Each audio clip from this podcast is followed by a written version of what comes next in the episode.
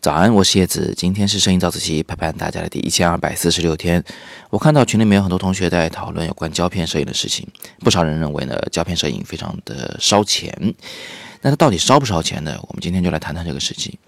首先呢，从相机的角度上来讲，我认为它是不烧钱的。为什么？因为胶片的相机呢，要么就很便宜，比如说一千块、两千块就能买到很好的相机，尼康 FM2 之类的；或者呢，它虽然很贵。但是呢，它又很保值，比如说徕卡的、禄来的、哈苏的胶片相机，啊，它们确实贵。但是你用个十年再卖出去的时候，你会发现，基本上就是一个平进平出，说不定运气好你还能挣点儿。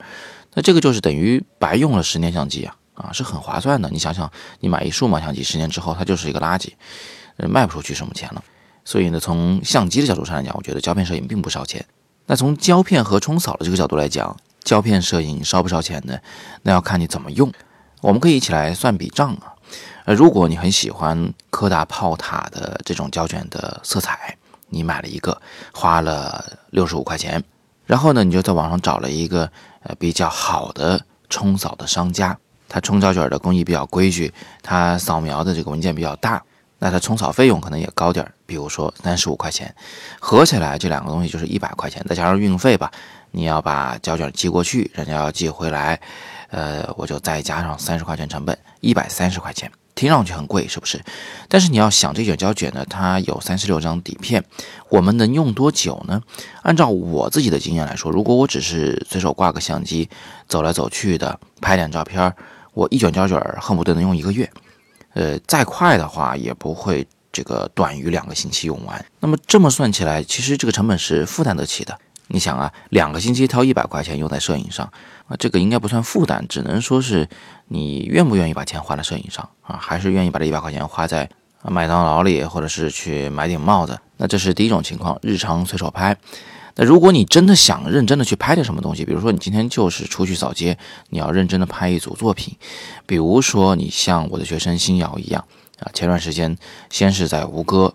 拍了七八天，然后呢，又去拍他的朋友的生活，拍了五天，在北京拍北京六环，拍纪实摄影，又花了五天。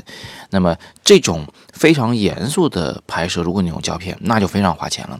你看他每次的拍摄就是五天左右，每次用的胶卷呢都在十五卷左右。好在他用的胶片呢比较便宜，他喜欢用柯达两百的胶卷。柯达两百是三十五块钱一卷，然后再加上三十五块钱的冲扫，一共七十块钱一卷的成本。七十块钱乘以十五卷，就等于一千零五十块，再加上运费，差不多是一千一百块钱。每五天花去一千一百块钱的胶片钱，而且这三次拍摄几乎都是在同一个月内做完的。你想想看，三四千块钱就没了。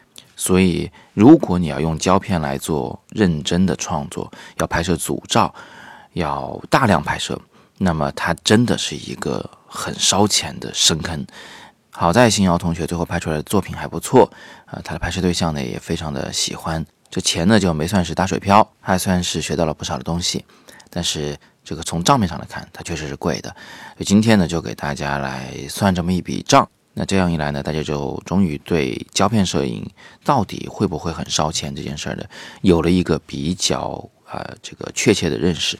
当然了，这只是一个很粗略的算法啊，因为胶片有很多不同的种类啊，冲扫呢也有很多不同的工艺，每个人的拍法、拍摄速度也不太一样，所以呢，这只是一个非常粗略的算法。好，那今天我们就简单先聊这么多。最后，我想问大家一个问题，就是你觉不觉得用胶片玩摄影的会比用数码玩摄影要学得更快？请你说说你的原因。那今天是摄影早自习陪伴大家的第一千二百四十六天，我是叶子。每天早上六点半，微信公众号“摄影早自习”，不见不散。